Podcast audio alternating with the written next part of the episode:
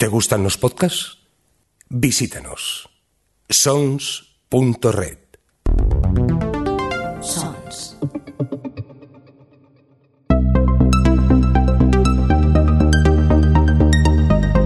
Bienvenido a Psicoanálisis en 8 milímetros. El podcast sobre series, cine y psicoanálisis. Yo soy Alejandro Pruñonosa, que también me podéis escuchar en el podcast OTV. Y yo soy Cristina Penin, eh, psicóloga, psicoanalista, eh, con su consulta en Villaviciosa de Madrid.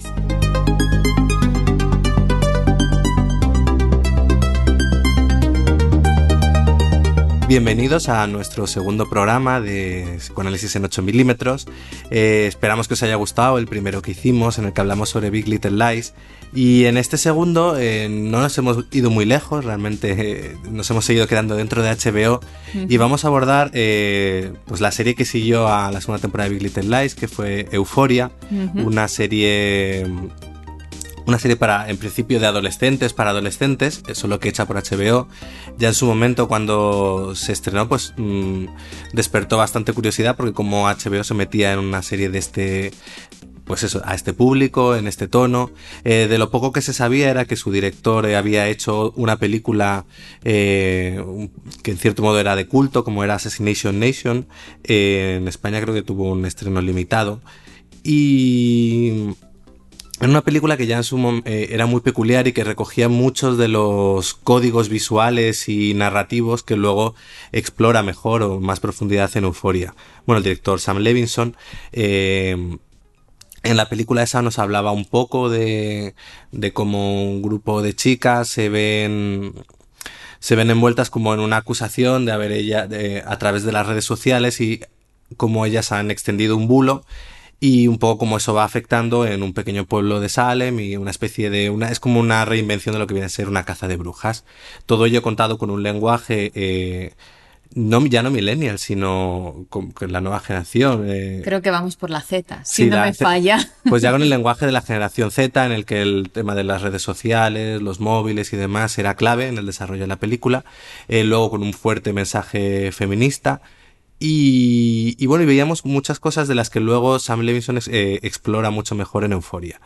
Quizás yo creo que eh, esta película fue un poco la carta de presentación para que HBO le diese luz verde a este proyecto y nos trajo pues esta primera temporada de 10 capítulos eh, protagonizada por por Zendaya en el papel de Rue, que es un poco el personaje que va adentrándonos en este universo de adolescentes, podríamos decir, rotos casi. Bueno, o normales para esta época. Porque habría que ver si están rotos o es que la época también nos hace estar a todos un poquito rotos. Y yo creo que es lo interesante, ¿no? De, de Euforia. Que lo que plantea es, al principio, unos adolescentes, como otras series se han hecho ya anteriormente, ¿no? Como Skins.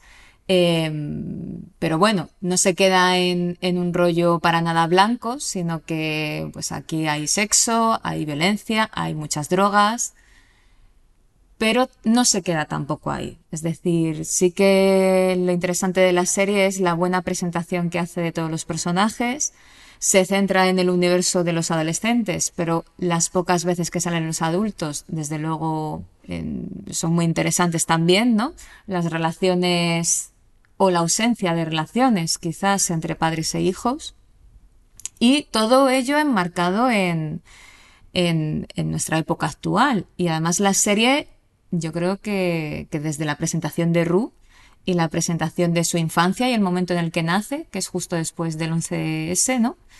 Eh, marca que ahí hay un trauma a nivel social y que a raíz de ese trauma a nivel social, eh, que es como, bueno, yo lo llamaría como una especie de despertar de un sueño, ¿no? Donde después de, de los 80 y los 90, donde nos habíamos creído que el capitalismo era bueno, uno se despierta casi de, de repente, ¿no?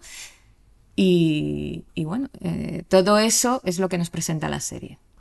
Sí, además has dicho una cosa que, que, que me parece clave, eh, has mencionado Skins, aquella serie eh, inglesa, que yo creo que Skins en su momento también eh, fue un poco serie retrato de una generación, en su momento también, al igual que, que Euforia recibe muchas críticas por su tratamiento, eh, quizás sin, filtros de, cómo viven los adolescentes. Siempre un poco es cierto que al final las series es un poco eh, hiperbólico todo. Las fiestas son fiestas mm, enormes o tal, pero bueno, pero todo tiene un, pozo de verdad y, es verdad que al final lo que tú dramáticamente vas a contar son quizás los adolescentes más extremos.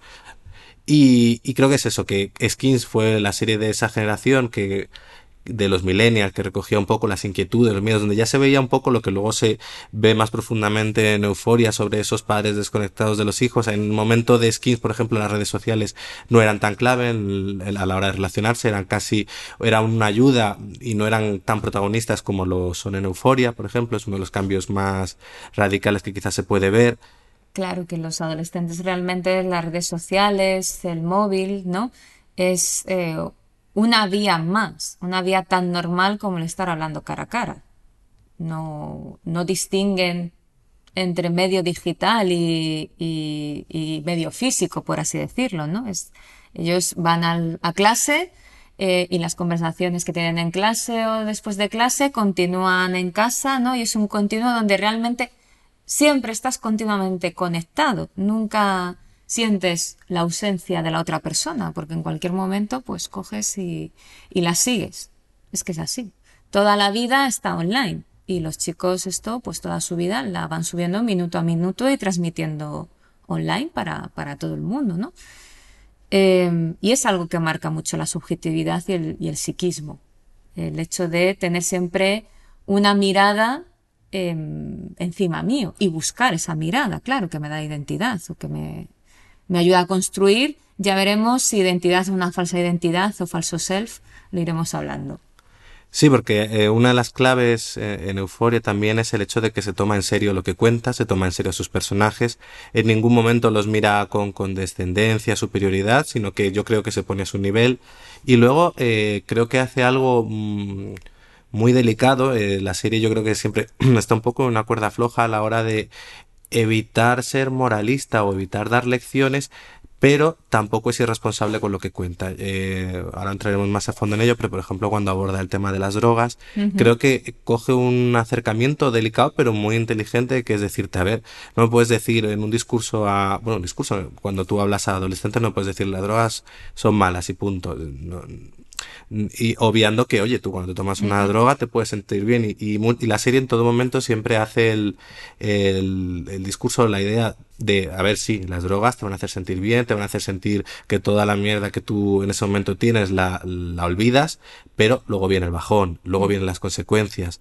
Y yo creo que esto lo hace con los diversos temas que trata. No intenta... Eh, hacerlos más sencillos o, o, o minimizarlos o, o o esto es malo porque si no, a ver, si un adolescente, y, y, es algo que, bueno, ahora entraremos más a fondo, pero que hace muy bien la serie es poner en contexto todo lo que te va mostrando, todos los problemas que ellos tienen, las adicciones, el, en, te viene a decir que no, no surge de la nada, que si tienes una chica de 15 años que ya pasa una vez por rehabilitación, no surge de la nada, no es porque ella sea mala chica, no, eh, si tienes un chaval eh, maltratador, lo mismo, este maltrato no es porque el chico sea uh -huh. malo, no, viene de una serie de consecuencias de uh -huh. cómo ha ido creciendo. Entonces, eh, es eso, la serie siempre se toma en serio los personajes y hace que el espectador entienda bien eh, de dónde salen. Creo que es muy, es una serie inteligente, a lo mejor de primeras puede, puede expulsar un poco por lo hiperbólica que puede parecer, porque es verdad que cuando tú entras en el primer capítulo puede ser un poco salvaje tanto el tratamiento del sexo, de las drogas, de la protagonista,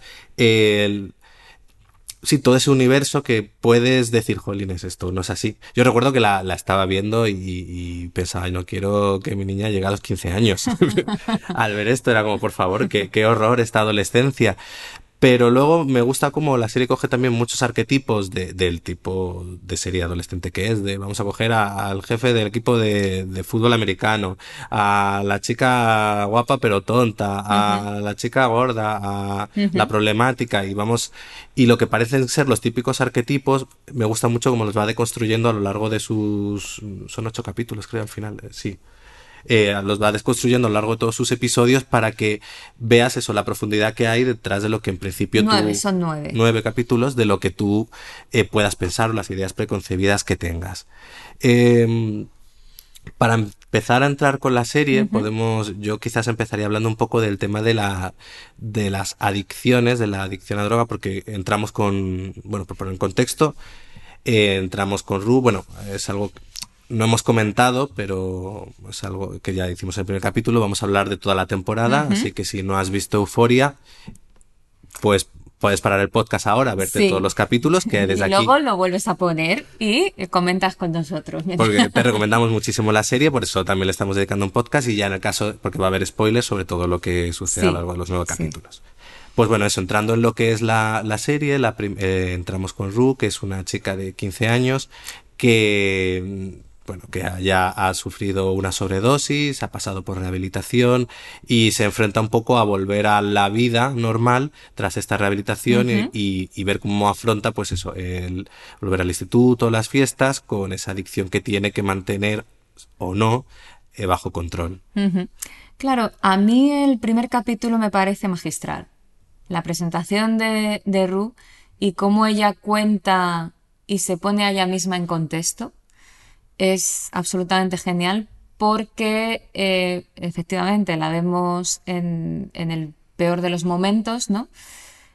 Eh, saliendo de, de, esa clínica de rehabilitación, pero ella ya nos cuenta que ella viene a nacer en un momento social, como he dicho antes, complicado, y que desde niña, esta niña tiene síntomas, que tiene un TOC, que le daba por contar, no sé si eran los, las, rayas del techo, eh, que la llevan a profesionales y la medican. ¿no? En ningún momento mm, parece que haya referencia a cualquier otro tipo de terapia más hablada, más que haya habido alguien que la haya escuchado, que haya alguien que se haya preguntado por qué esta chica, eh, creo que es TDAH y TOC, lo que la diagnostican, si no recuerdo mal. Eh, pues porque esta chica la pasa lo que la pasa, ¿no? Y, cómo se la puede ayudar. Pues bueno, medicación. Ya está. Es verdad que vemos a unos, a unos papás preocupados porque la llevan a, a los profesionales, pero la ayuda que facilitan es eso. Entonces, desde niña, medicada. Y al final, ¿no? Iremos viendo el recorrido de, de su vuelta o intento de vuelta a la normalidad, sus relaciones de amistad, especialmente su vínculo con Jules, vamos a seguirla en un recorrido a lo largo de estos nueve capítulos, ¿no? Em, que realmente es un arco, que a mí me parece un arco muy interesante porque aparentemente no cambia nada, para mí cambia mucho, ¿no? Y, ya lo, iremos hablando. Pero sobre todo también Rulo que trae es siempre esta sensación de que la vida sabe a poco. O sea, si hay algo, ¿no? Que que Ru marca con su adicción y respecto a su adicción es la búsqueda de sentir algo, lo que sea. De hecho, hay un momento ¿no? en el que, mm, digamos que sale lo que de verdad hay detrás de la adicción, que es una depresión. O sea, hay un momento en el que Ru cae en depresión y se ve que realmente toda esa ingesta tremenda de drogas, porque no es una ingesta, esta chica no se fuma unos porrillos y ya, esta chica se ha metido de todo, por así decirlo. Eh, pero es que si no hace eso, no siente nada. Ya no hablamos de tristeza, ya no hablamos de pena, ya no hablamos de que la vida se atasque, hablamos del vacío. Y Ru eh, nos introduce muy bien en lo que em, se conoce desde el psicoanálisis como la clínica del vacío, que es, em, bueno, aquí ya tendría que poner un poquito en contexto, ¿no?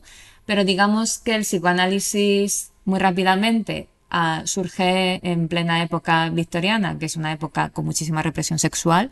De hecho, el psicoanálisis eh, es sexualidad porque viene a nacer, yo creo, en una de las épocas más reprimidas sexualmente.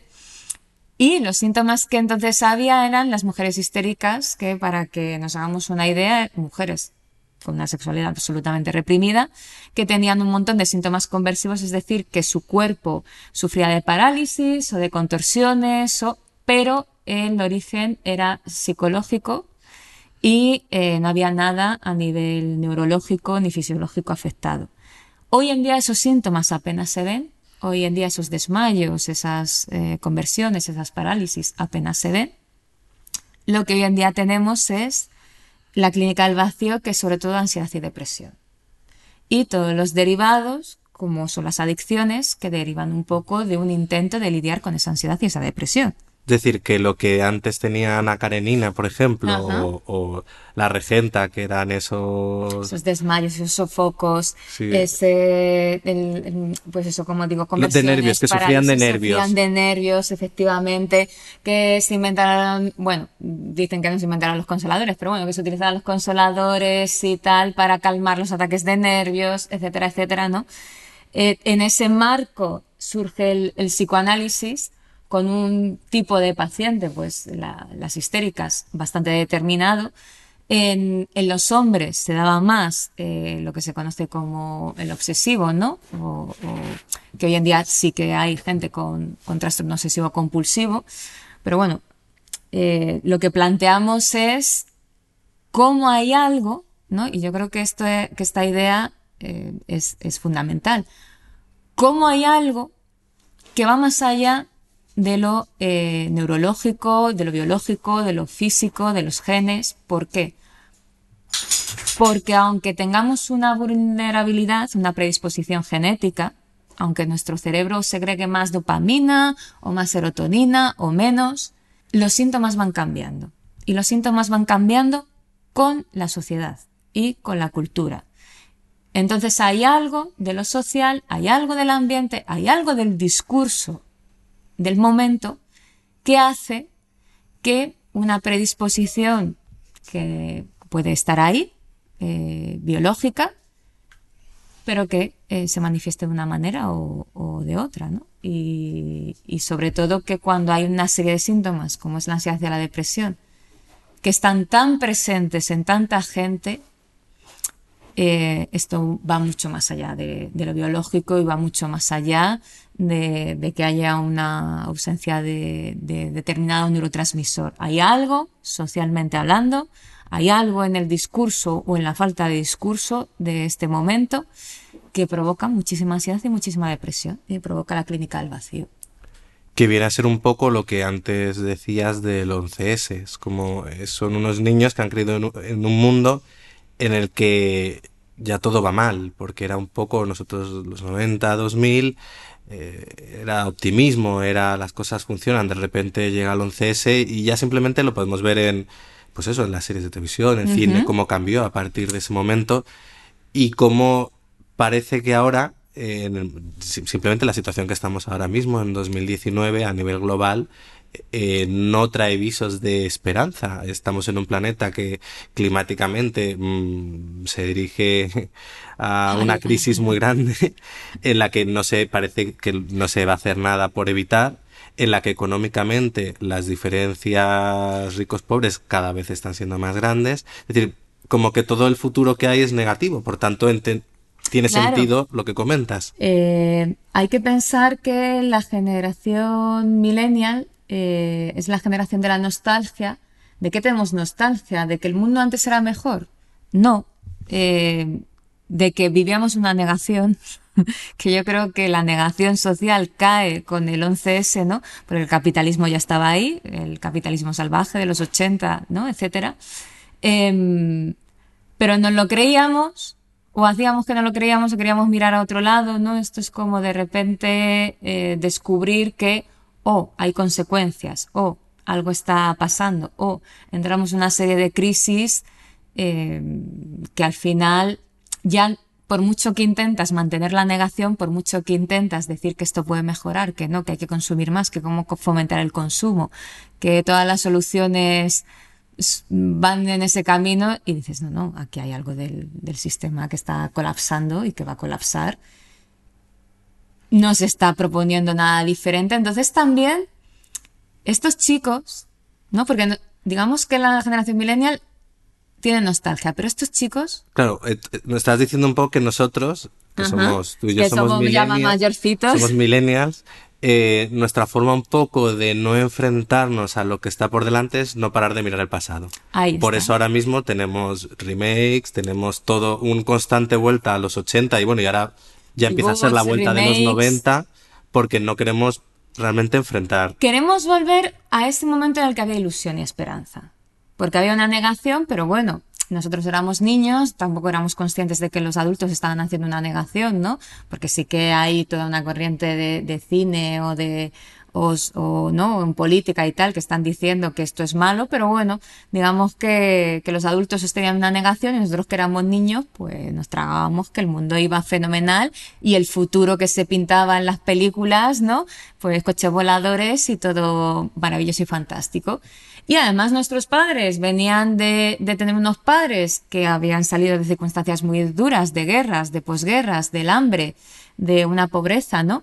Y la siguiente generación le había ido mejor y nuestros padres pensaban que a nosotros nos iba a ir mejor y lo que ocurre ahora es que nosotros ya no podemos, los millennials que pues que ya tienen hijos, ¿no? O los que son un poco más mayores que nosotros, que tienen adolescentes, ya no podemos darles un mundo mejor a nuestros hijos. Entonces estamos jodidos. los chicos eh, han venido a un mundo que no ofrece ningún tipo de ilusión entonces, yo creo que euforia lo que habla es, imagínate ser un, niño que crece en un mundo que intenta todavía venderte una ilusión, pero que ya se cae a pedazos, ya no se sostiene tan bien, ¿no? Como, como antes de, de los 2000, ¿no? Em, que ya todos los adultos están angustiados. Porque antes los adultos, antes de, de los 2000, ¿no? Digamos que, que la gente sí se creía que, las cosas iban a ir bien y que las cosas iban bien. Ahora ya no. Hay precariedad, hay un sistema que colapsa financieramente, hay un mundo que colapsa ¿no? a nivel eh, climático. Los chicos ven a los adultos angustiados, ven a los adultos con miedo, se les intenta proteger, pero el miedo se filtra.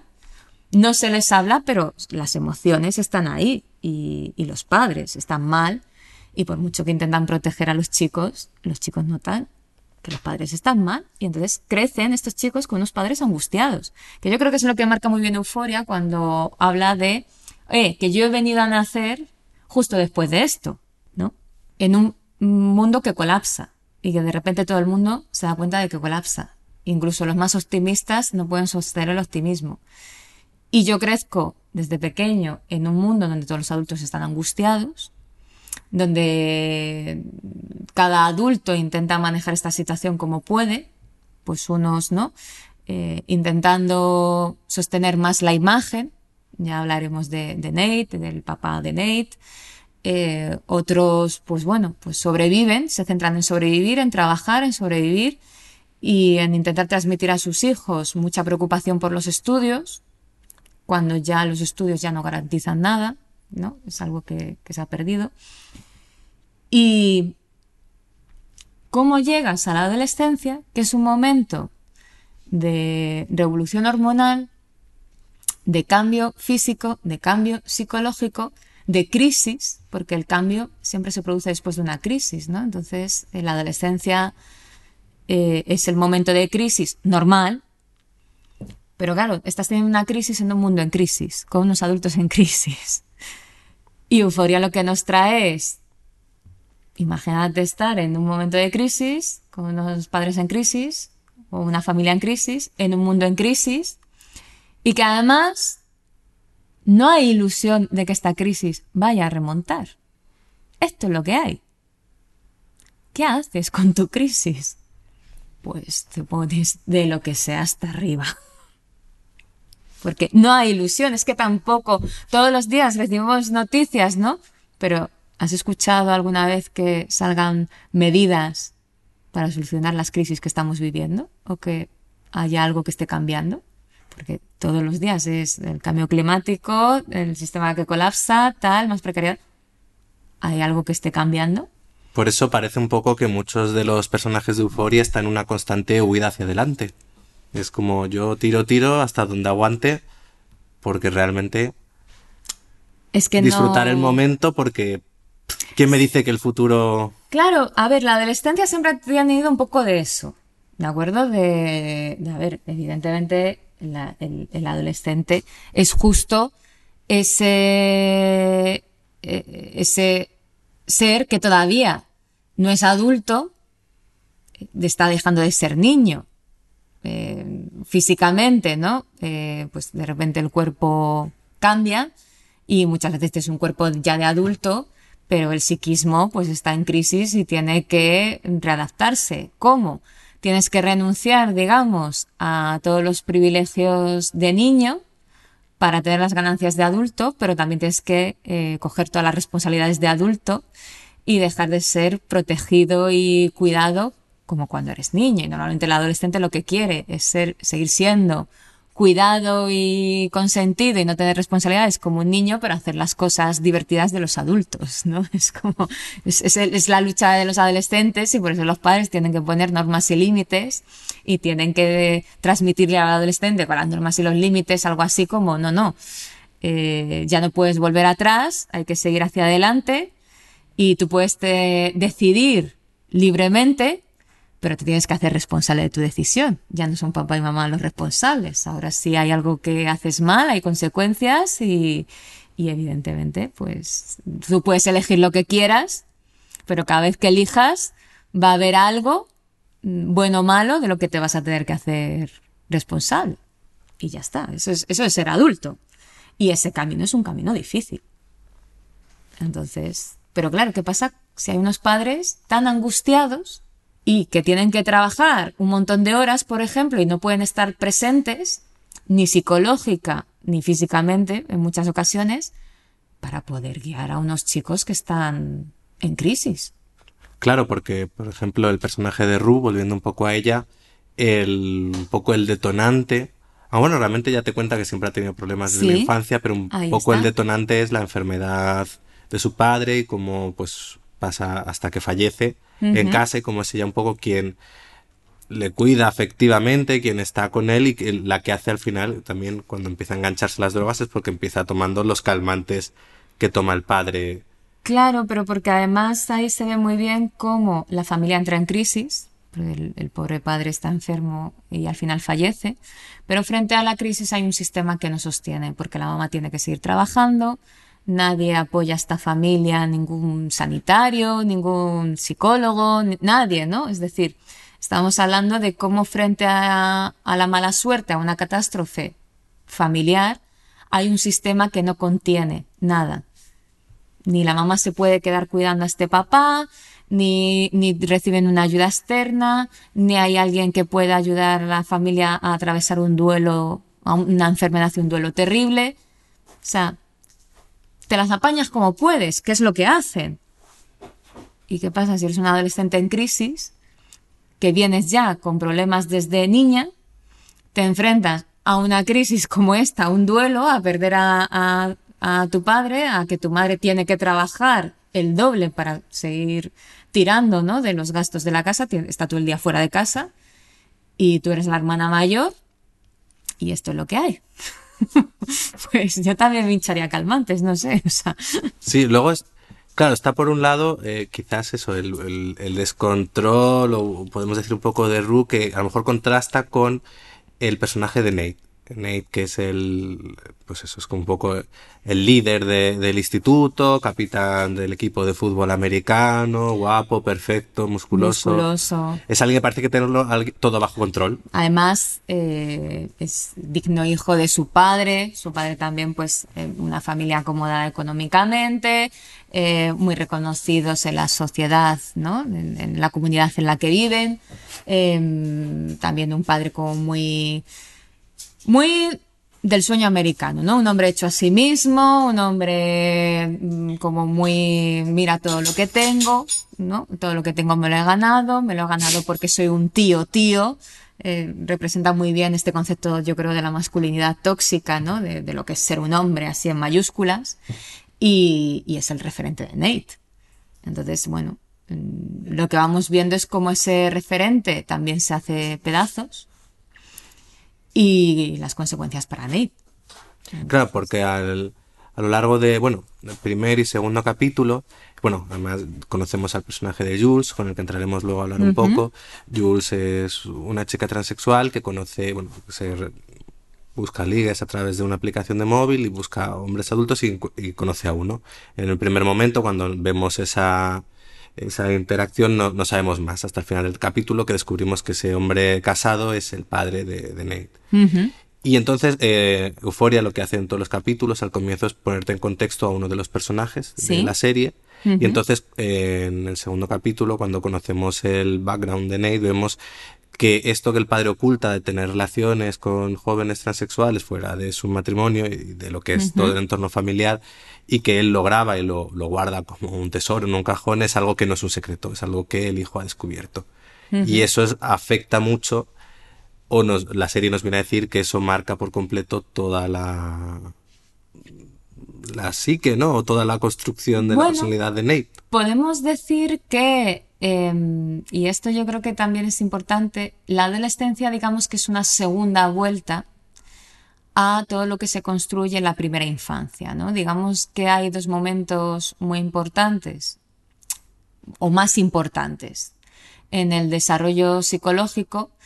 Eh, la primera infancia, que podríamos considerarla entre los 0, 5, 6 años, que es como que em, pues uno construye ya un- una identidad, por así decirlo, un self, ¿no? O bueno.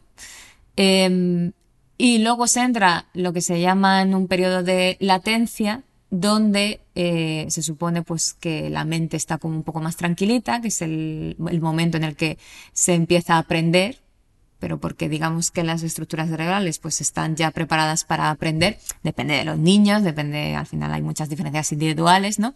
Pero digamos que uno, para los 5 o 6 años, un niño ya tiene que tener eh, ciertas normas ya adquiridas de educación, de poder estar sentado, de poder estar tranquilo, lo suficientemente tranquilo para aprender, para aprender a leer, para aprender a escribir, para aprender, ¿no? Y luego ese periodo de latencia llegan los 11 años, 12, ¿no? Por ahí, un poquito antes, un poquito después, llega la pubertad y ¡pum! Pues vuelve a haber otro periodo, digamos, eh, de, de, un, de crisis psíquica, porque aquí, si primero conseguimos como un ser, aquí estamos hablando ya de un ser adulto, un ser sexual, un ser donde ya todo el tema de la sexualidad entra en juego, donde ya entra en juego la relación con el otro, donde ya se sale de la familia, entre comillas, ¿no? Y tú empiezas a comparar lo que tú has vivido en tu familia con lo que han vivido tus amigos en otras familias, empiezas a darte cuenta de que lo normal, pues empiezas a cuestionarlo, ¿no? Porque para todos lo normal es hasta que, empezamos a, tener contacto con otros amiguitos, ¿no? En, en la adolescencia, más contacto y ya tenemos capacidad un poco de cuestionamiento, bueno, damos cuenta de que a lo mejor hay cosas que en nuestra familia eran normales y en otras familias no. Y empezamos a eh, desidealizar a los padres. Y es un movimiento que se tiene que hacer, ¿no? Pues los padres lo eran todo y de repente no saben nada. Y de repente tú te tienes que creer que lo sabes todo, porque tienes el cuerpo ya hecho, la mente va haciéndose detrás, pero sí que hay un momento como de mucha omnipotencia. Claro, todos los cambios de humor de la adolescencia, donde uno mm, pasa de sentirse muy omnipotente o, o que lo sabe todo a una mierda, ¿no? Vale, es, no, está ahí. Pero, em, claro, de repente, como hemos dicho, lo que era normal en tu familia se cuestiona. Y también empiezas a ver a los padres de otra manera. Y en el caso de Nate, él ha vivido con una imagen de su padre muy específica y además de, de la desidealización normal de la adolescencia, Nate se encuentra con un secreto el que él descubre que rompe radicalmente la imagen eh, del padre que tiene y que el padre también es la imagen que él intenta proyectar al exterior y que si tiene un secreto es porque esta parte de él se avergüenza el padre de esa parte, ¿no? Entonces coge, la escinde, hace de, toda esa parte de, de su sexualidad un secreto vergonzoso porque él se avergüenza de eso, se avergüenza de eso porque socialmente, pues podemos pensar que este hombre eh, nace en otro momento social donde algo de eso es vergonzoso. Veremos también cómo Euforia también habla, ¿no? Un poco de, de, de cómo el discurso afecta al- a, la sexualidad, ¿no? Y, y cómo eso reprime o permite abrir, ¿no? Nuevas opciones sin que se tengan que hacer estas excisiones y sin que tenga que haber estos secretos y sin que, bueno, hay cosas malas, mucho malo, pero también hay cosas buenas.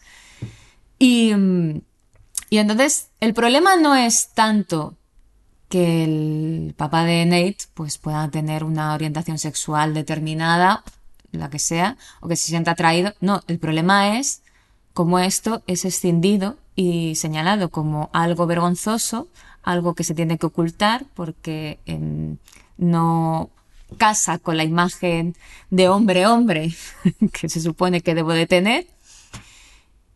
Y como todo esto provoca en Nate, pues una crisis tan grande eh, imposible de hablarse, que lo que provoca es una agresividad tremenda, ¿no? Porque al final Nate eh, lo que vemos es una agresividad comportamental, pero también psicológica, contra sí mismo, contra los demás.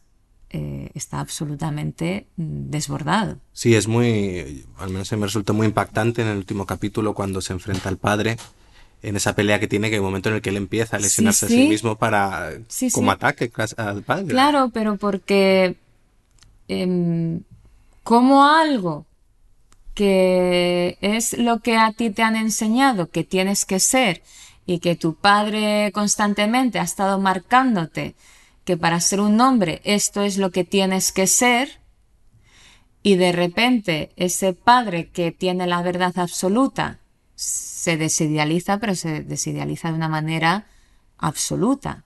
Más que nada porque el, padre tiene el mismo un conflicto, ¿no? Entre lo que quiere mostrar o considera que es digno de mostrar al exterior y lo que él realmente es.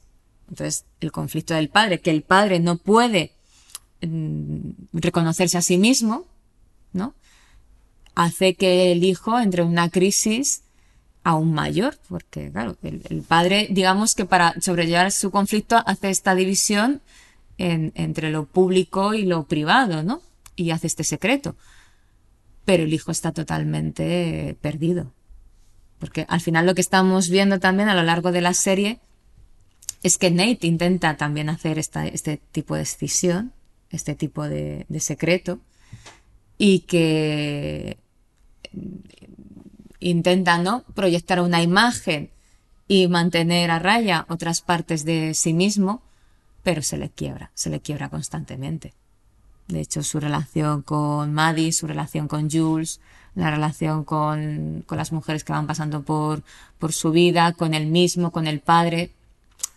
Sí, además es algo que, creo que el, lector está muy bien en eso porque siempre estás observando a alguien muy frío a punto de estallar. Sí. En todo momento. Y luego hay momentos, estallidos puntuales, pero siempre estás con alguien que, que, que, te da miedo que en cualquier momento vaya a explotar. De hecho, recuerdo, yo diría que quizás para mí el, mejor episodio de Euforia, creo que es el, cuarto, aquel que sucede en una feria en el que vamos viendo diferentes personajes. Es un episodio repleto de tensión y yo creo que es mm. mucha tensión por esto que comentas de todo eso que uno que muchos personajes a la vez están intentando no sacar y, y va saliendo. Y en este caso también está Nate cuando tiene al final del capítulo el encuentro con Jules, que luego no, no estalla en violencia, pero en todo momento estás temiendo eso, porque el personaje de Nate siempre está escondiendo.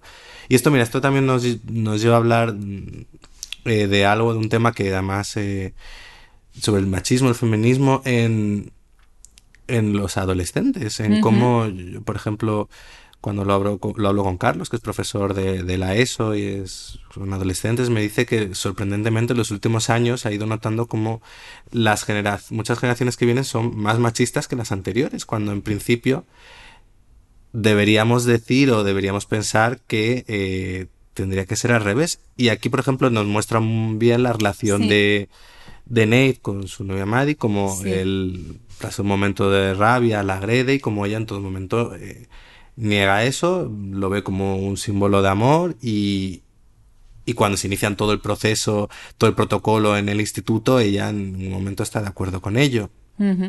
Claro, añadiría a Nate y, y Maddie también el, el, hay un momento entre Chris y casi otros dos adolescentes que relata a Ru y que dice, bueno, esto podría parecer, ¿no? Eh, bueno, eh, que, esto va a terminar mal, pero nos habla del porno, de la influencia del porno en, la sexualidad de los adolescentes, en cómo viven su sexualidad y, cómo el, referente que tienen estos chicos, que antes de haber podido experimentar entre ellos, todos han visto ya porno, ¿no? Es el referente de unas relaciones sexuales tremendamente violentas, tremendamente humillantes para la mujer, mm, tremendamente sobreactuadas, ¿no? Y, al final mm, estos chicos no, no, saben vivir o tienen que redescubrir la sexualidad, mejor dicho. Algunos serán capaces de deconstruirla, algunos serán capaces de salir de ese modelo y, iniciar una exploración por ellos mismos, ¿no? Para saber qué es lo que realmente les gusta o no les gusta y cómo disfrutar uno mismo y, y en pareja y otros se van a quedar pegados a, ese molde. Y en el caso de... Y al final todo esto tiene que ver mucho con, el machismo, ¿no? Y, y cómo... Y con una sociedad en crisis, porque la sociedad tenía que entrar en crisis, porque es verdad que el modelo que, del que venimos, ¿no? Del patriarcado, es, es un modelo que también tenía que caer, ¿no? El problema es que frente a la crisis capitalista, muchos ven con nostalgia, digamos, lo que había antes de, este capitalismo eh, exacerbado, que es pues, una sociedad tradicional, ¿no? Con unos roles muy marcados, con unos lugares muy marcados, que dan mucha seguridad, porque las mujeres, ¿qué es ser mujer? Pues ser mujer la que se queda en casa con los niños, atendiendo la casa, ¿qué es ser un hombre? Pues que sale fuera de, de casa a trabajar, y las mujeres y los hombres se casan entre ellos para tener ¿no? Es como todo está muy marcado, todo está muy rígido, se sabe lo que es ser un hombre, se sabe lo que es ser una mujer, se sabe cómo se tiene que vivir la sexualidad, se sabe para qué es la sexualidad, ¿no? Es como, claro, frente a algo que se desmorona, eh, intentas eh, de alguna manera, ¿no? Eh, reconstruirte y hay gente que tira de, de los modelos antiguos, para, para poder agarrarse a algo, ¿no? Cuando realmente lo que tenemos que hacer continuamente es avanzar con la incertidumbre de que no sabemos qué se va a crear, que no sabemos, ¿no? Que, que está por venir, pero tenemos que dejar atrás ciertas cosas y tenemos que abandonar ciertos modelos que aunque tuvieran cosas buenas, otras muchas cosas no lo eran. Eh, y entre ellos pues está pues este sistema económico, pero también este, este sistema patriarcal, ¿no? Em, que al final pues discrimina a, la mitad de la población, pero que tampoco a la otra mitad, ¿no? Porque el modelo patriarcal, evidentemente la, la gran perjudicada es, es la mujer, pero es que los hombres tampoco ellos han tenido acceso, y eso se ve muy bien en Euforia, a sus emociones, a poder expresar sus emociones o a tener un vínculo más cariñoso con sus hijos. De hecho, por eso Nate, toda su crisis es con agresividad, porque es la única emoción que está bien vista expresar eh, desde, lo, desde siendo un hombre hombre. Tú, siendo un hombre hombre, tú no lloras, tú no estás triste, tú no, tú no expresas otra emoción, tú no es decepción o miedo o no esas cosas no se expresan si eres hombre. Entonces, todo lo que expresa este chico, ¿de, qué está? del orden de la agresividad y del enfado, que es lo único que se le permite expresar. Enfado hacia los demás, agresividad hacia los demás eh, o agresividad hacia sí mismo, ya cuando la crisis es total. Entonces, hay consecuencias, ¿no? Hay consecuencias, evidentemente, eh, para los, los, dos sexos y ya en día de hoy, que ya no podemos hablar de, de algo binario, sino de todo un espectro, pues para todo el espectro, ¿no? O sea, algo de esto se tiene que reformular. El problema, que no sabemos cómo. ¿Es necesaria una reformulación? ¿Cuál? Pues bueno, habrá que irla construyendo poco a poco. Hay que, ¿no? Hay que soportar un poquito la incertidumbre de, de ver a ver cómo podemos ir haciendo un mundo que siempre va a ser imperfecto, pero intentar que cada vez sea mejor. Sí, en el que cada vez que van más, pues esos espectros cada vez más amplios que van apareciendo. Claro. Y, y al final, bueno, el psicoanálisis siempre ha dicho que la sexualidad es eh, algo único de cada individuo y que hay tantas maneras de vivir la sexualidad como seres humanos hay en este planeta Tierra. Entonces, bueno, el, el tema de las etiquetas puede valer para algo genético, biológico, no sé, pero desde luego no para el psiquismo o, o, la mente, ¿no? Donde cada uno tiene que construir o va construyendo su sexualidad y de construirla, desconstruyéndola continuamente. Porque la sexualidad tampoco es algo que, igual que la identidad, es algo que va cambiando. Ahí, por ejemplo, está mucho el viaje de Kat, que inicia a lo largo de sus ocho capítulos. Es un viaje bastante, pues eso, de identidad y sexualidad, desde que es una chica retraída, encuentra un poco ese empoderamiento a través de, de ese portal web pues, eh, en el que ella hace, pues eso, de ama, de, en relaciones de estas masoquistas, luego como ella eh, también se va empoderando de la forma de vestir, pero a la vez como tiene un vacío porque ve que es eh, todo eso que ella elabora online no, no la llena y, a la vez...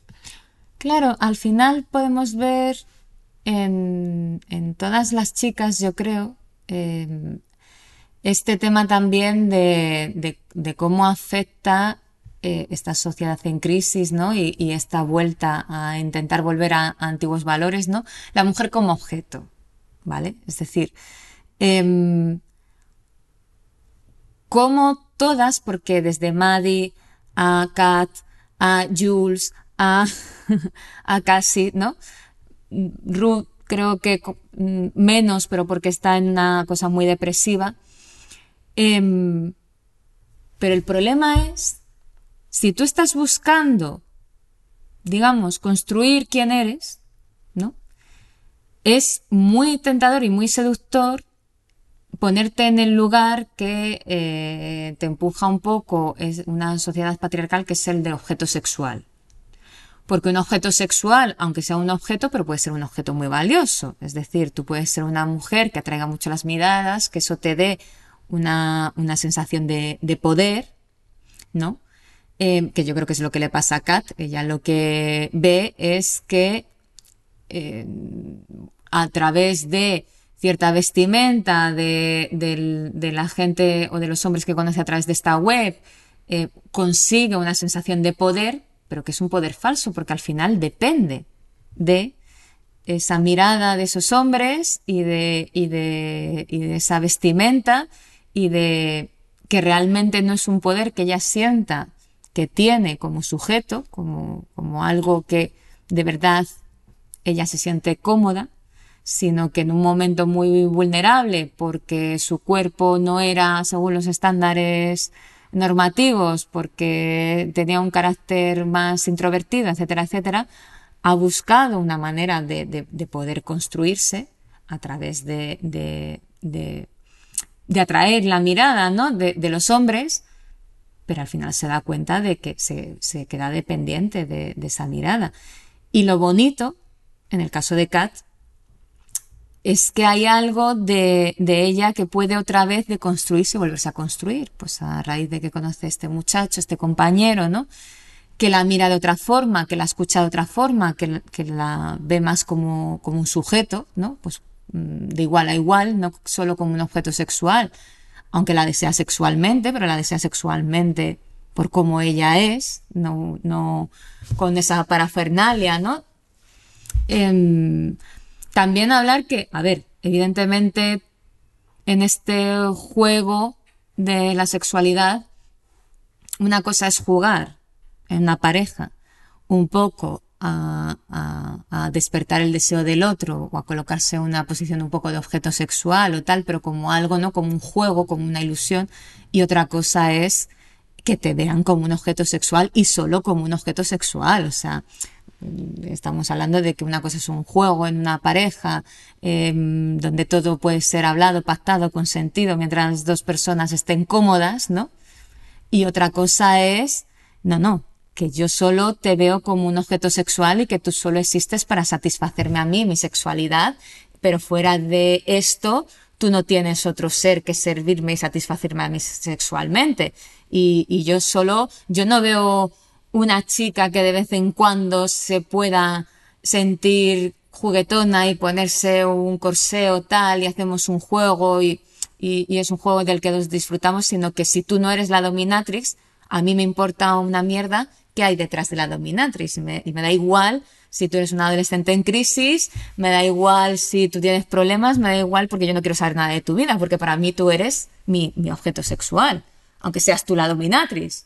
Pero Que no eres nada más, salvo la dominatrix. Eso le pasa a Kat, pero le pasa a Maddie y le pasa a Cas- Casey, que están en un poco la misma situación. Al final el Bueno. conflicto que tiene Casey en parte es el hecho de, de que se la vea como algo más. Claro, porque además siendo una chica pues tan exuberante, ¿no? Y, y- y yo creo que, que a Maddie con Nate igual em, es esa lucha constante entre em, querer eh, ser reconocido por los demás, porque todos necesitamos vínculos, todos necesitamos ser reconocidos de alguna manera por la gente que tenemos alrededor, pero ¿cómo somos reconocidos? pues muchas veces, eh, sobre todo en el caso de, las mujeres, somos reconocidas como objetos sexuales y nos hacen caso eh, como objetos sexuales, pero luego no hay nada más allá de eso.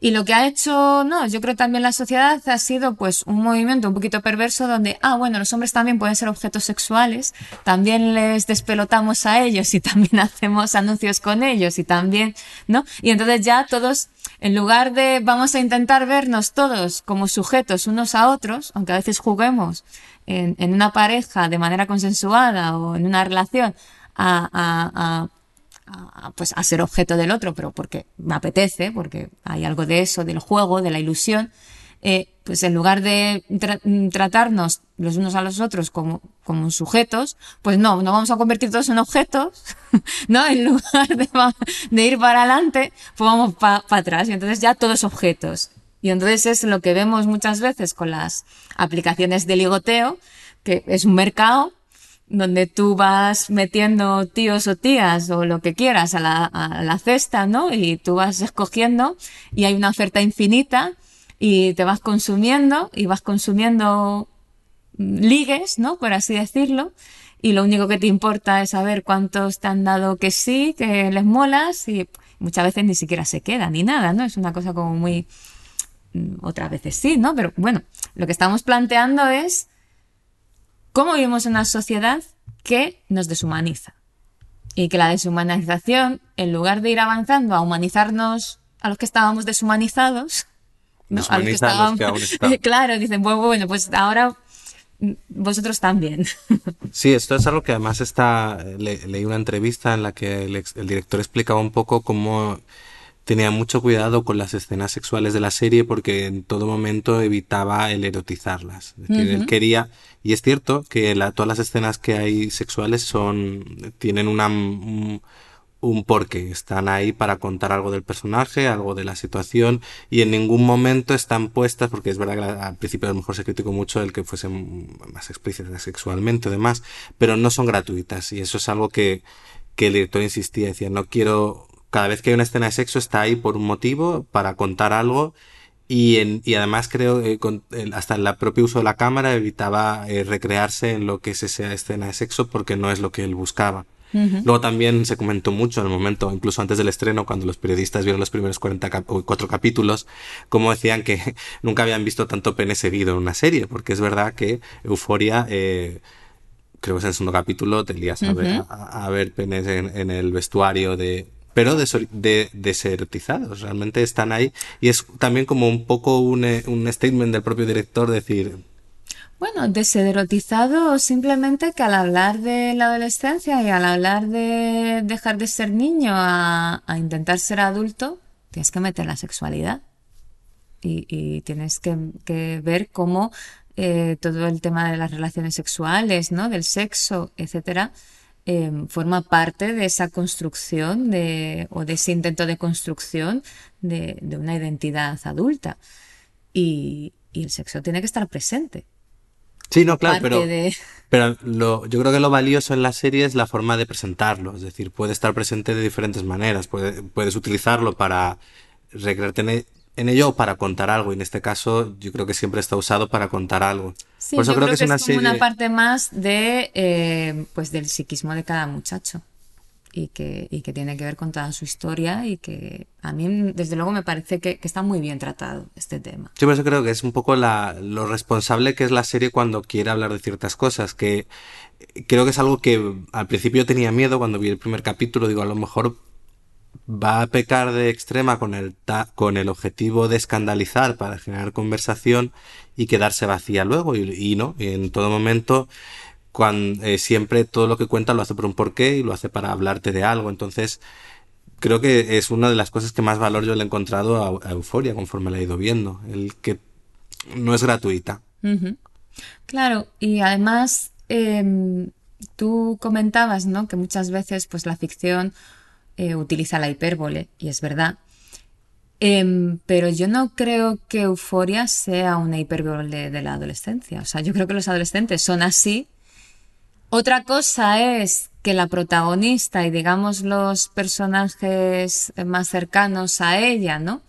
Eh, algunos de ellos pues eh, tengan mm, muchas dificultades, ¿no? Mm, para, para, construir, ¿no?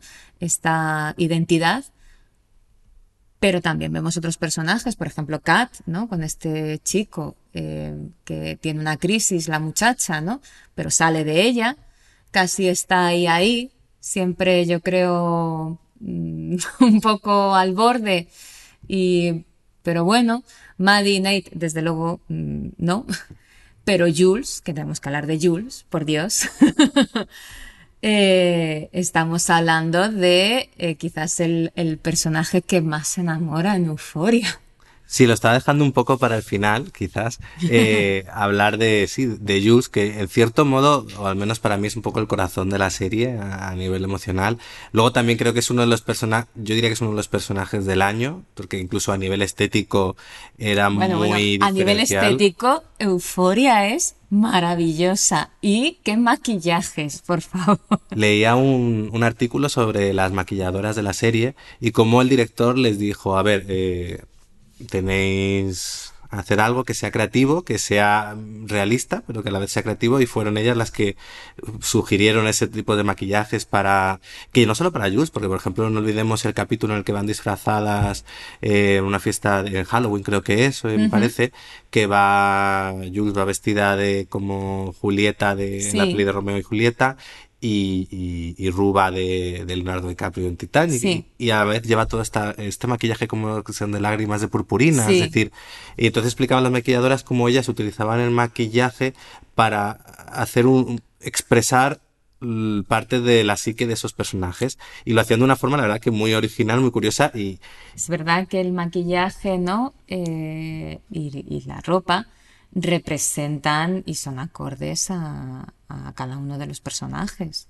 O sea, y, y, pero desde luego el, el, el, maquillaje es absolutamente genial, el contraste entre Rue y Jules en, en la estética, pero también cómo se van influyendo la una a la otra, ¿no? Que yo creo que, que, al final al hablar de Jules tenemos que hablar del vínculo que se, la amistad que se genera entre ellas y todo el significado de, de ese vínculo.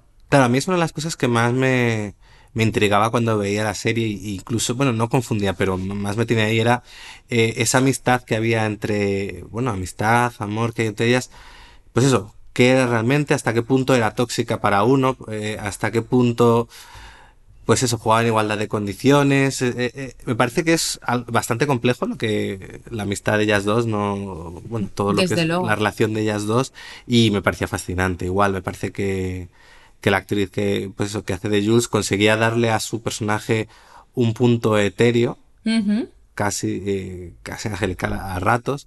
Y luego también a, me gusta mucho el acercamiento que hace Sam Levinson al personaje. Me recordó también en, en volviendo un poco al, a la película con la que comenzamos, Assassination Nation, que era la primera película del director. Era un grupo, creo que son cinco chicas, y también esas cinco chicas había una chica transexual. Y en ningún, en ningún momento se trataba eso como el problema de esa chica. Uh.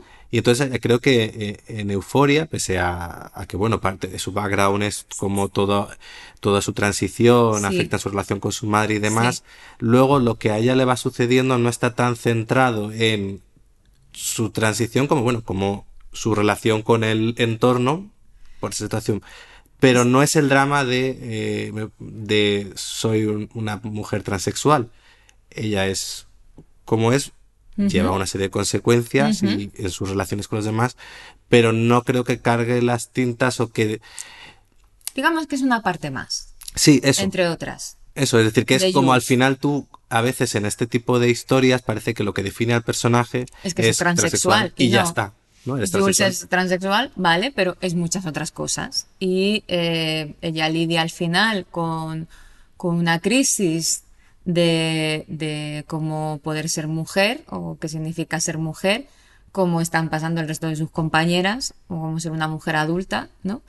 Y mm, vale, sí, está todo el tema de la transexualidad y sobre todo cómo el entorno o ciertas partes del entorno pueden aceptar eso o no, o como también lo difícil que yo creo que es para ella el, el tema de la, de la pareja, ¿no? Porque al final lo que, lo que estamos viendo es una chica que es exactamente igual que las demás, pero que tiene que quedar con hombres por la aplicación porque parece que el tema de, de encontrar pareja es más complicado para ella, porque sigue siendo, ¿no? El, el tema de la transexualidad ahí, y de hecho, gran parte de, de- de todo el drama de ella o de su historia es que se ilusiona con un chico que le escribe que tal y que no sé qué, que luego resulta que es, que es Nate, ¿no? Entonces, em, ella quiere una pareja más, pero luego dentro de eso, y creo que está guay como lo trae la serie, ¿no? Una cosa es que yo me pueda sentir más o menos identificada con ser mujer y otra cosa es que me gusta a mí y, o porque me puedo sentir atraída. Y entonces, bueno, pues ha quedado con hombres, se ilusiona con este chico imaginario que es el juego de Nate, pero también con Rue explora y luego explorará con otras chicas, ¿no? Y ella se pregunta mucho, ¿no? Sobre la, la, la feminidad. Y además, eh, lo que vemos en todo momento es que frente a la melancolía y el vacío de Rue, Jules es vida. Si hay algo que yo creo que destaca este personaje, es que es puro amor, es, es, tan, es tan mona, ¿no? es, es tan dulce, pero sobre todo tiene ilusión. Yo creo que destaca en este Sí, grupo de adolescentes todos, es verdad. porque si hablábamos, ¿no? De que estos chicos eh, les ha tocado vivir en, familias en crisis, por una sociedad en crisis, Jules es como una chispa de vida en medio de una cosa muy vacía, muy desesperanzada, muy, eh, ¿no? Como decías tú, en una carrera desesperada, en una huida desesperada hacia adelante. Y esta chica está experimentando, está probando, está intentando mm, conectar, se ilusiona, eh, mm, juega, ¿no? Juega, es decir, se, se- se- le gusta pintar, se le gusta... eh, pero está alegre. Está, luego ya pasarán cosas, ¿no? Que veremos cómo la, la afectan a, a su alegría y, y- esas ganas de, de vivir. Quizás por eso Ru se engancha tanto a ella. Claro, estamos viendo, ¿no? Una muchacha, Ru, que es el vacío con patas, pobrecita, ¿no? Que no siente nada, que no engancha con nada de la vida, que no...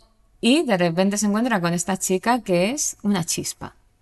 Un- un- Una chispa que en cualquier momento prende llama, pero que, se la ve que tiene deseo, que se la ve que tiene ganas de vivir, que se la ve con ilusión, que se la ve con ganas de divertirse, em, que se la ve afectuosa, que es capaz de expresar afecto, es muy afectuosa, ¿no? Y, y también yo creo que eh, lo importante de, de Jules es, sabemos poco de, de su relación con los padres, pero sí sabemos que la relación con su madre fue fallida, pero la relación con el padre parece bastante buena. Por lo menos los, los pocos Sí, lo que dan a momentos que, entender. aparece, ¿no? Sí que habla con él, parece que el padre sí que siempre la ha apoyado, que siempre está ahí. Parece que es la relación como un poquito más tierna entre, entre un padre y sus hijos, de los que aparecen en, en Euforia, ¿no? Sí, de hecho es como la más sana, porque es como le Sí. entiende, pero además le da espacio, la aconseja, pero no le prohíbe. Sí, de- dentro de todo eso es la más... Entonces, creo que al final hay algo ahí, ¿no? De, de, de- de que esta chica puede tener algo de calma para poder descubrirse a sí misma y, y- y para poder afrontar cosas muy difíciles que, le- que la van a ir ocurriendo, sobre todo por, por culpa de, de Nate, ¿no? Cómo va a intentar eh, manipularla y, y hacerla daño. Y luego también en el, en el vínculo con Ru, porque es un vínculo efectivamente muy tóxico. Pero, ¿por qué es tóxico si realmente Claro, ninguna desea el mal de la otra? ninguna desea el mal de la otra.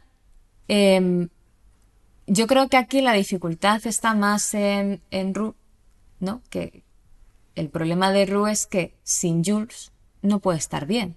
Porque creo que Jules sin Ru, aunque la quiera mucho, aunque la tenga muchísimo cariño, aunque, pero en todo momento vemos que Jules sí que en algún momento como que se siente asfixiada o como que intenta poner algo de distancia Sí, porque Cuando le echan la responsabilidad de que Ru, de que Ru está bien, es como cuando ya empieza a marcar distancia. y Claro. Dice, a ver, yo no Claro, quiero tener es esta un- responsabilidad. Es un peso muy grande, ¿no? Y todo el mundo está viendo que Ru es una chica que se cae, literal, y pero no podemos hacer que, que otra persona tenga que ser responsable de, de llenar un vacío que tiene que ser Ru quien entienda, ¿no? De alguna manera cómo poder construir algo en esa, en esa nada.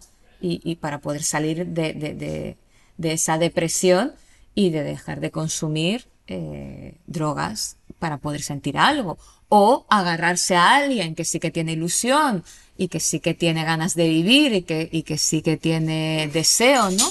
Eh, como, como a la desesperada incluso asfixiándola, porque al final puede asfixiar ese deseo precisamente y esas ganas de vivir, lo va a asfixiar, ¿no? Tanto se agarra a ello que extingue la llama. Y entonces, bueno, es muy interesante porque al final, claro, vemos también el conflicto de Jules de quiere a su amiga, sabe que su amiga está en una situación muy precaria, no quiere dejarla, pero también tiene que vivir su vida y tiene que poner algo de distancia, ¿no? Y entonces, bueno, es, es, es complejo, ¿no? Porque al final los vínculos tóxicos, digamos que son dinámicas que en todo vínculo están, pero llevadas al extremo. Estos son dos amigas o quizás una relación más de amistad, no se sabe. El problema es cómo se vuelve de, de- de- de asfixiante y de intenso y de que una la demanda a la otra que siempre esté ahí para poder sobrevivir. Claro, entonces ahí es cuando eso no... Porque no hay, no hay respiro, no hay separación entre las dos, porque que- Ru quiere estar todo el día pega a Jules. Y Jules dice, sí, te quiero mucho y es muy divertido estar contigo, pero yo creo que Jules también quiere explorar otras amistades y, y llevarse bien con otra gente y hacer otras cosas y no necesita tanto el estar pegada todo el día a alguien. Y no las conviene a ninguna de las dos. Entonces podemos decir que, que al final cuando ella no... Al final cuando Ru no va en tren, no se va con Jules, es algo bueno. Entonces Sí, es algo bueno para Ru porque quiere decir que es capaz de poner ella la distancia. Bueno, es que yo creo que eh, hay que traer aquí algo muy importante en la historia de Ru y es, creo, cómo a ella le ayuda un poquito el hombre este que conoce en el grupo de... De, sí, Radictos de- Anónimos. Em, y cómo él la dice, es, es- es- este adulto, el que la dice que su relación con esta amiga se asemeja a la adicción con, con las drogas, ¿no? Y, y entonces em, algo en ella se, se, despierta, porque algo así la dice como, ¿y qué vas a hacer cuando, si ella no está o cuando ella no sí, esté? y le hace un poco el símil con cómo te sientes cuando estás con ella, eso no te recuerda cómo te sientes cuando... Entonces, ahí vemos, y esto es importantísimo, cómo hay, por primera vez, creo, en la vida de Ru, un adulto que la está pudiendo ayudar a pensar algo que ella sola no podía pensar y ayuda a poner palabras a algo que ella está sintiendo y a algo de, ese vacío y de cómo ella intenta llenar ese vacío, ¿no? O sea, es simplemente una, una breve intervención de, de, este adulto, pero creo que ya de repente eso algo cambia en, en, en Ru. Entonces, ¿qué es lo que ocurre? Que yo creo que Ru deja, no se va con Jules pero porque yo creo que Ruth sabe que ella es mala para Jules. No tanto desde un... Mm, bueno, las dos necesitamos distancia, ¿no? O, cada una tiene que seguir un poco su, su camino de... No, no me veo estando lo suficientemente bien como para acompañarla en este viaje porque yo estoy mal. Además me siento muy atrapada en mi situación familiar. Eh, y además es que creo que, te voy a hundir, que tal y como estoy, te voy a hundir. Entonces no voy contigo. No por falta de ganas, sino porque sí, es un gesto de amor porque lo hace para proteger a Jules, para que el Jules sí pueda salir a la vida, a, disfrutar, a otras relaciones. Y em, al final lo que vemos en Euforia, por lo menos en Ru, es cómo esta chica se queda aparentemente en el mismo lugar, porque al final vuelve a, consumir, pero en esa canción, que eh, la serie termina con, con, con, una canción, ¿no? En esa canción, Ru está expresando algo de cómo ella se siente, ¿no? Porque ella dice algo así como que eh, pues se siente atrapada en un lugar, de que tiene que hacer de padre, de que mm, mm, de repente, ¿no? Ella está conectando con algo de su vida, pero lo está pudiendo poner en palabras. Ya no es un vacío absoluto. O sea, el que alguien de fuera, este adulto, le haya podido poner palabras a ciertas cosas que estaban pasando en su vida, a ella la ayuda a rescatar y a empezar a encontrar ciertas palabras para que ella pueda decir algo sobre sí misma. El problema es o la incógnita que nos queda es si va a haber alguien más que pueda seguir escuchándola y que pueda seguir ayudándola a seguir em, poniendo palabras a su sufrimiento para poder salir de él. ¿Por qué es tan importante lo de ponerle palabras?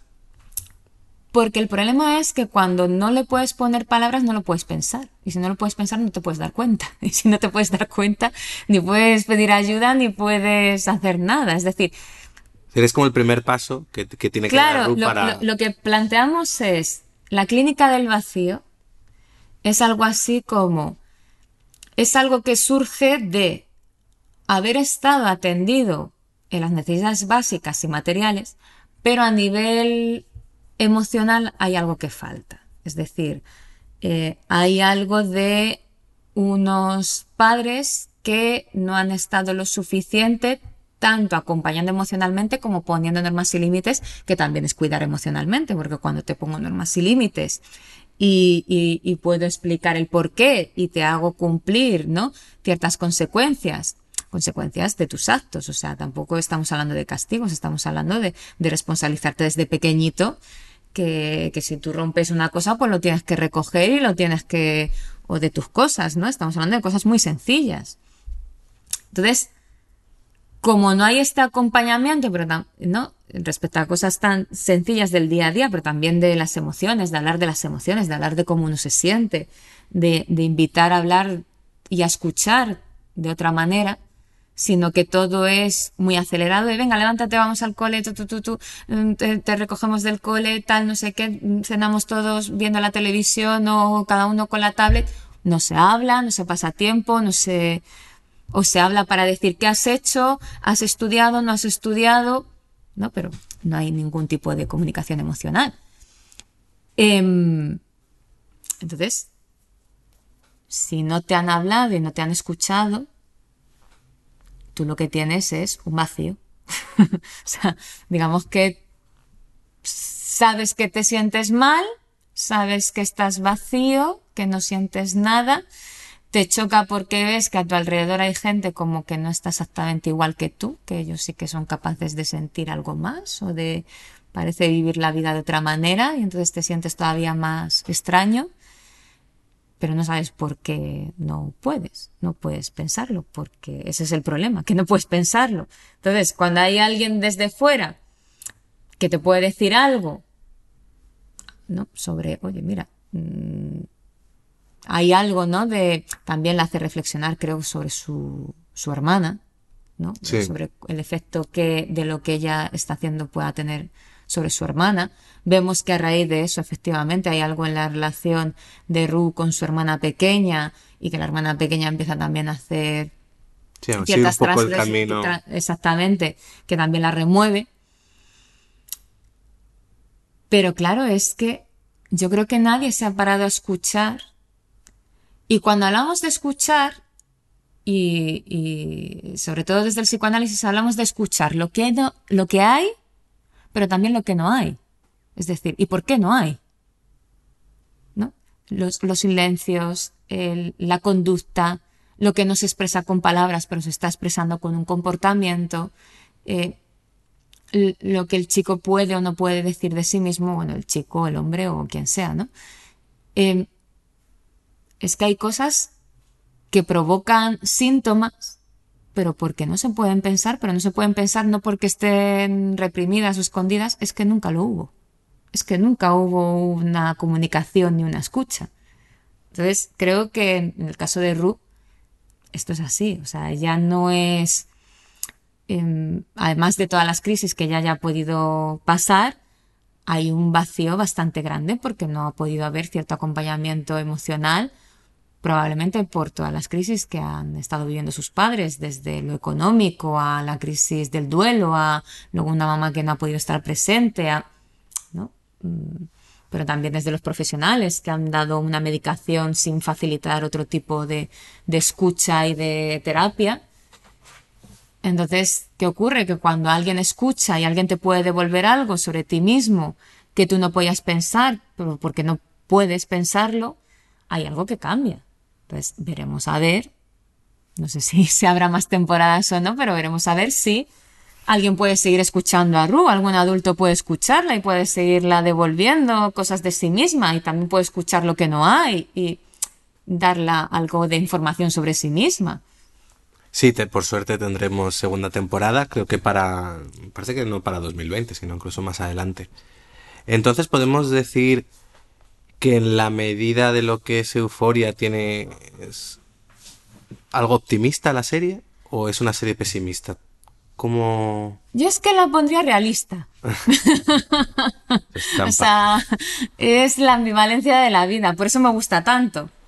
Porque creo que no es una hipérbole, creo que te muestra unos chicos en un momento social que estamos viviendo todos de crisis, pero que dentro de esta crisis pues va a depender de cómo nosotros la manejemos, que de aquí puedan surgir cambios a mejor, de que podamos aprender de cosas que no se han hecho bien e intentar repensarlas.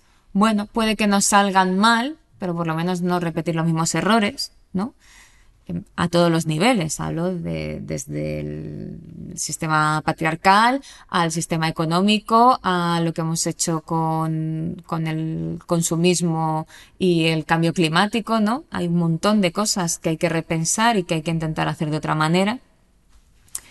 Em, y Euforia lo que nos plantea es ¿qué vamos a hacer? Si nos vamos a quedar en una desesperanza, en una melancolía, en una evasión, o si vamos a intentar eh, enfrentarnos a algo que es muy frustrante, que es mm, las cosas están mal, pero vamos a intentar darles una vuelta y vamos a intentar pensarlas desde otra manera, a todos los niveles. Y en el caso de un adolescente, ya digamos, ya a nivel individuo, esta chica, ¿no? Vamos a ver si todo el mundo se queda con que es una drogadicta y la chica, pues que nada, que toma drogas y que y ya está, y que es un caso perdido y que punto. O si hay alguien que pueda ver que es una chica que está en un momento complicado, con una historia familiar complicada, que, que el momento social es complicado y que pueda escucharla y devolverla algo de sí misma con un poquito más de, de, esperanza para sí misma, de no solo eres una drogadicta, eres una chica que te, está, que te han pasado cosas, que necesitas ser escuchada, que necesitas alguien que pueda mm, de verdad, ¿no?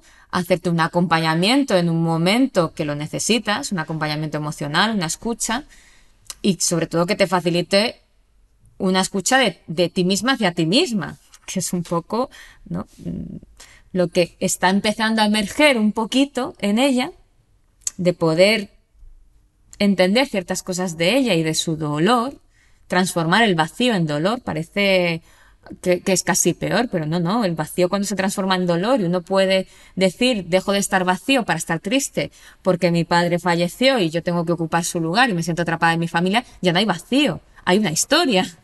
Se está contando a sí misma quién es ella y por qué está como está. Entonces ya no hay un vacío que se llena con drogas, hay una historia que empieza a poderse hacer un duelo. Es una. Ya puedes manejar de una forma más sana. Hay algo que puedes contar, hay algo que puedes contarte, hay algo que puedes contar a los demás, hay algo que puedes contar a tu madre, hay algo, ¿no? Habrá que ver si, si esto avanza o no. Igual que en el caso de, de Nate, ¿no? Es que es una violencia, una agresividad pura y, y, y, realmente yo también me quedo con, con ese padre, ¿no? Como que mm, también está súper asustado de, de su hijo y de lo que está haciendo su hijo y que de repente se da cuenta de que lo que ha hecho, esa escisión, tiene consecuencias y, y todo, las decisiones que él ha tomado en la vida tienen consecuencias no en él, sino en su hijo y, y se ha asustado, se ha quedado asustado.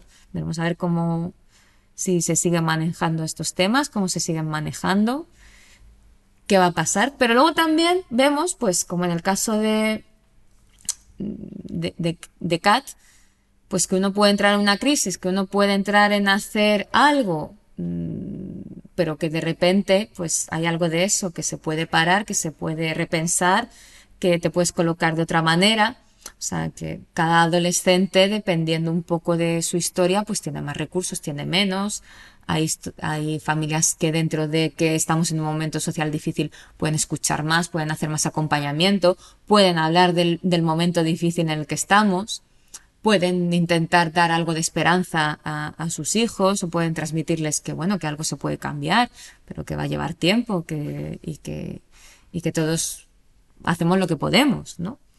Entonces, bueno, veremos a ver. Pero yo creo que representa muy bien lo que es la adolescencia en estos días y, lo que le podamos transmitir a los adolescentes y lo que vemos en ellos. Podemos quedarnos al discurso de los jóvenes de hoy en día, que son todos unos ninis o que son peores, esto en mis tiempos no pasaba, etcétera, etcétera. O podemos ver que los jóvenes de hoy en día reflejan lo que hemos construido en el mundo hoy en día. Sí, es un poco como estas son las consecuencias de... De nuestros errores. Y que nosotros también estamos eh, como adultos en, en, en, un momento de crisis y que por eso también no podemos acompañar quizás a nuestros jóvenes como nos gustaría, porque nosotros estamos en medio de una precariedad y en medio de, de una impotencia y de, y de una sensación de que no se puede hacer nada muy grande. Creo que también eso refleja mucho el momento que estamos viviendo, ¿no? De, de ciertas, de, una polarización en, en la política, en, en, en, muchos aspectos, que precisamente pues está el, el, el, que quiere avanzar y el que quiere cambio y el que quiere repensar las cosas y el que intenta volver a echar mano de un modelo caduco y volverlo a imponer porque antes se vivía mejor. No, antes no se vivía mejor. Antes lo que pasa es que los lugares estaban muy marcados y eso te puede dar una falsa sensación de seguridad. Donde las cosas eran blanco y negro, hombre, mujer, eh, tú dentro, yo fuera y poco más. Pues bueno, yo creo que con esto podemos ir cerrando un poco lo que este mm, análisis que hemos hecho sobre euforia. Uh -huh. Yo creo que se, no se nos queda así a grandes rasgos nada que, que tratar podemos decir eso, que es una serie que que va más allá de, de, ser un drama adolescente, que tiene una serie de reflexiones y que es muy consciente de lo que te está contando, se toma en serio lo que te quiere decir y que además lo hace aprovechando ya no solo un guion muy bien escrito, sino herramientas como son la fotografía, el maquillaje, la música, la iluminación, para eh, mostrarte eso de, la forma más, más clara o, más explícita. Sí, cogiendo los códigos de, de los chicos de, de hoy en día también creo que ha transmitido códigos, porque si los chicos han visto estos maquillajes o estos estilismos, pues no sé si, si les habrá influido, ¿no?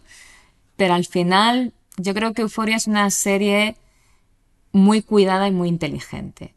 Y como hablábamos en el episodio anterior con Billy Little Lies, si una serie te da la sensación de que puedes estar horas analizándola y hablando de ella y dándole vueltas y vueltas, es porque hay algo bien hecho en esa serie, aunque pueda tener algunos defectos o algunos errores, como, como toda producción, ¿no? Y como todo lo que, lo que sale de un ser humano.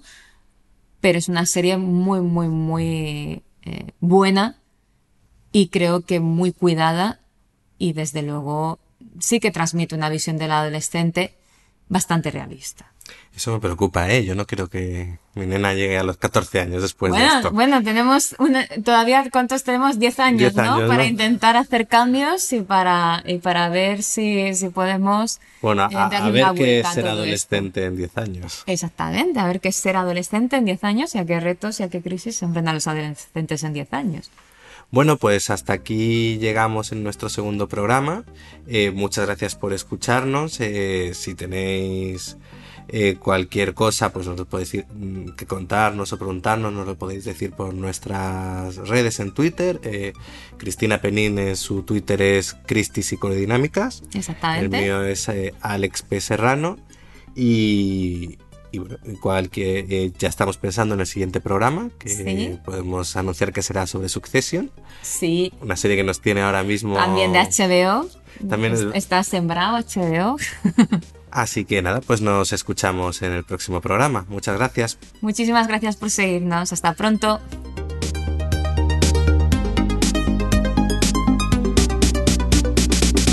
Acabas de escuchar Psicoanálisis en 8 milímetros, un podcast alojado en Sons, red de podcasts. Si quieres más información de este episodio, visítanos en nuestra página web, sons.red barra psicoanálisis. Y si te gustan los podcasts, descubre muchos más en sons.red.